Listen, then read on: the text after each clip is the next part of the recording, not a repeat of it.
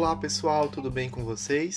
Eu sou Clausen Muniz, estudante do programa de pós-graduação em Linguística Aplicada da Universidade Estadual do Ceará. Hoje, a nossa conversa é sobre a live intitulada Os Desafios da Educação Bilingue no Brasil, promovida recentemente pela ALAB e que vai contar com a participação de Fernanda Liberali e Ivan Siqueira, dois grandes especialistas no assunto. E aí, estão preparados? Vamos lá! Bem, galera, durante a conversa acompanhamos inúmeras reflexões sobre o início e os avanços da educação bilíngue no país e dos novos desafios que nós, estudantes, pesquisadores, pais e alunos, devemos enfrentar a partir disso. Segundo dados do censo, as escolas bilíngues não são nenhum por cento das escolas do país, nem das privadas, nem das públicas, infelizmente. Em função das várias demandas pelo Ministério Público, pelas escolas privadas, bem como de familiares e de pesquisadores, as autoridades do Conselho Nacional de Educação tiveram de elaborar uma normatização para a educação bilíngue do país, já que não existia um critério para definir o que é de fato uma escola bilíngue. O Ivan, um dos convidados da palestra, ele participou da elaboração desse documento e viajou inclusive para países de fora, aqui da América Latina e da Europa, e conheceu os sistemas educacionais desses lugares. Segundo o documento, os critérios para uma escola bilíngue no Brasil são: primeiro, carga horária mínima a ser ofertada.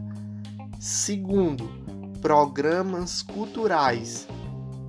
Terceiro, não ensinar a língua pela língua, já que ela é apenas uma das inúmeras facetas culturais de um povo. A professora Fernanda, por outro lado, ela chama atenção para o ensino bilíngue que vai além da proficiência em uma segunda língua e ressalta a importância de ampliar a participação dos sujeitos em diferentes contextos sociais.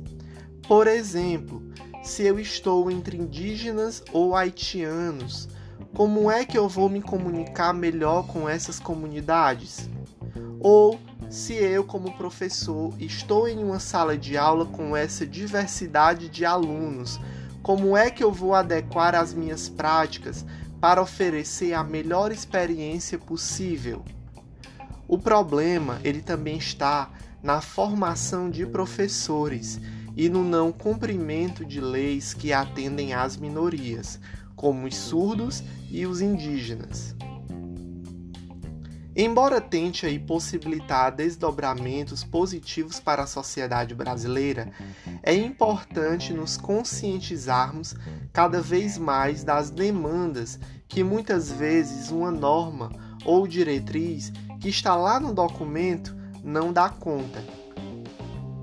E você aí de casa, pensava na língua de surdos e mudos ao ouvir o termo educação bilíngue?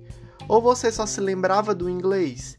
Para rapidinho aí e pensa sobre isso. Eu garanto que a reflexão é válida. Obrigado pela audiência de vocês e as nossas saudações aqui à professora Débora Liberato, que nos sugeriu o episódio de hoje.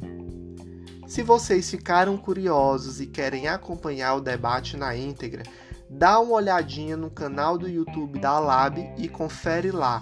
Tem uma série de episódios legais sobre linguística aplicada e as suas várias vertentes.